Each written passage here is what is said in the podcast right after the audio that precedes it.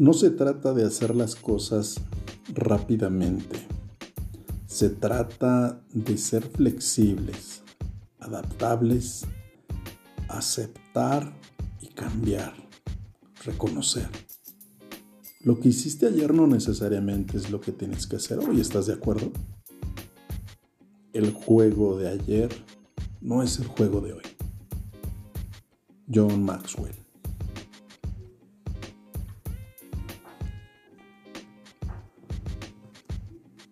Hay diversas cosas que se encuentra uno en el camino de buscar convertirse en ese empresario extraordinario, maravilloso, en ese empresario conectado con la congruencia, conectado con el amor para servir, para brindar ese valor, para resolver cosas, resolver retos, para brindar ese apoyo, ese acompañamiento, esa resolución de problemas a sus clientes, a sus prospectos. Y hoy te voy a hablar de tres cosas, tres cosas que son importantes dentro de todo este mosaico de eh, valores, de conceptos y de, eh, digamos, formas de, de llevar a cabo una vida, mm, digamos, llena de propósito, una vida con sentido, una vida con significado. Y esta es la vida que ha elegido el verdadero empresario, aquel que está comprometido a brindar eh, todo el, digamos, la voluntad, toda la disposición de querer ayudar, de querer servir, de querer brindar esa digamos, respuesta a una serie de peticiones, de retos y de conflictos quizá que el cliente, que el consumidor necesita. Y bueno, dentro de todo este reto que tiene el emprendedor que busca, insisto, ser un empresario exitoso, lleno de valores, lleno de congruencia, es ampliar su contexto. Y ampliar su contexto tiene que ver con ampliar esa visión, ampliar su mentalidad, crecer, expandirse, llenarse de una serie de herramientas nuevas, modernas, actuales, para poder brindar con mayor eficiencia y mayor eficacia las soluciones que busca el mercado. Entonces, quien, quien amplía su contexto está pues en el camino a lograr ese éxito, esos mejores resultados, porque el negocio no va a crecer, no va a llegar a niveles más altos que el nivel de liderazgo que tiene su líder, su director, el dueño. Entonces, este contexto es fundamental que se vaya fomentando y que se vaya eh, ampliando, que se vaya expandiendo para poder ir creciendo a la par con el negocio, con la empresa. Más allá del crecimiento, eh, digamos, como persona, está el crecimiento como líder, está el crecimiento en este sentido para tener una, una mejor visión y una mejor perspectiva. El segundo punto es el ego. Y es que somos seres emocionales, somos seres que vibramos en una frecuencia eh, de sentimientos, emociones y sensaciones.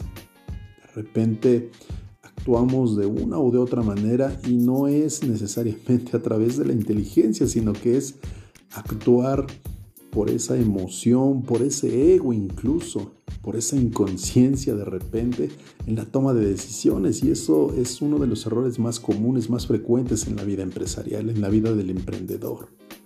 Habría que trabajar en, esa identificación de las emociones que emergen al momento de analizar eh, pues, estados financieros, estados de resultados, eh, las ventas, el posicionamiento de la empresa ante el mercado altamente competitivo y habría que separar esas emociones, esos, esos sentimientos que se desencadenan ante los números. Los números finalmente son fríos, son datos fríos.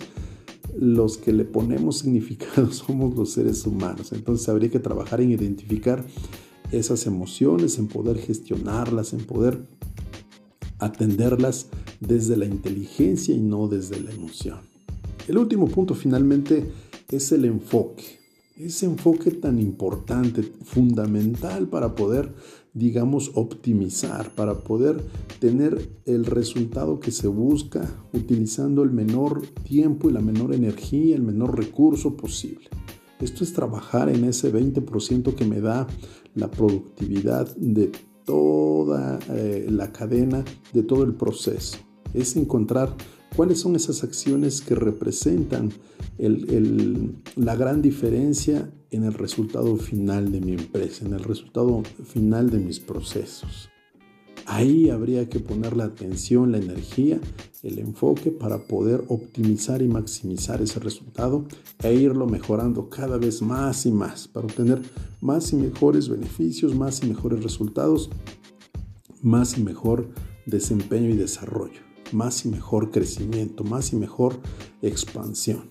Así que me encantó poder compartir contigo estas tres cosas que son fundamentales. Recuerda, ampliar tu contexto, eh, identificar las emociones, trabajarlas, gestionarlas y decidir siempre por inteligencia, más no por emoción, ni ego, ni estar eh, ausente durante, eh, digamos, el tiempo en el que estás realizando una u otra actividad. Mantente presente para que tus decisiones sean a través de la inteligencia y no de la emoción.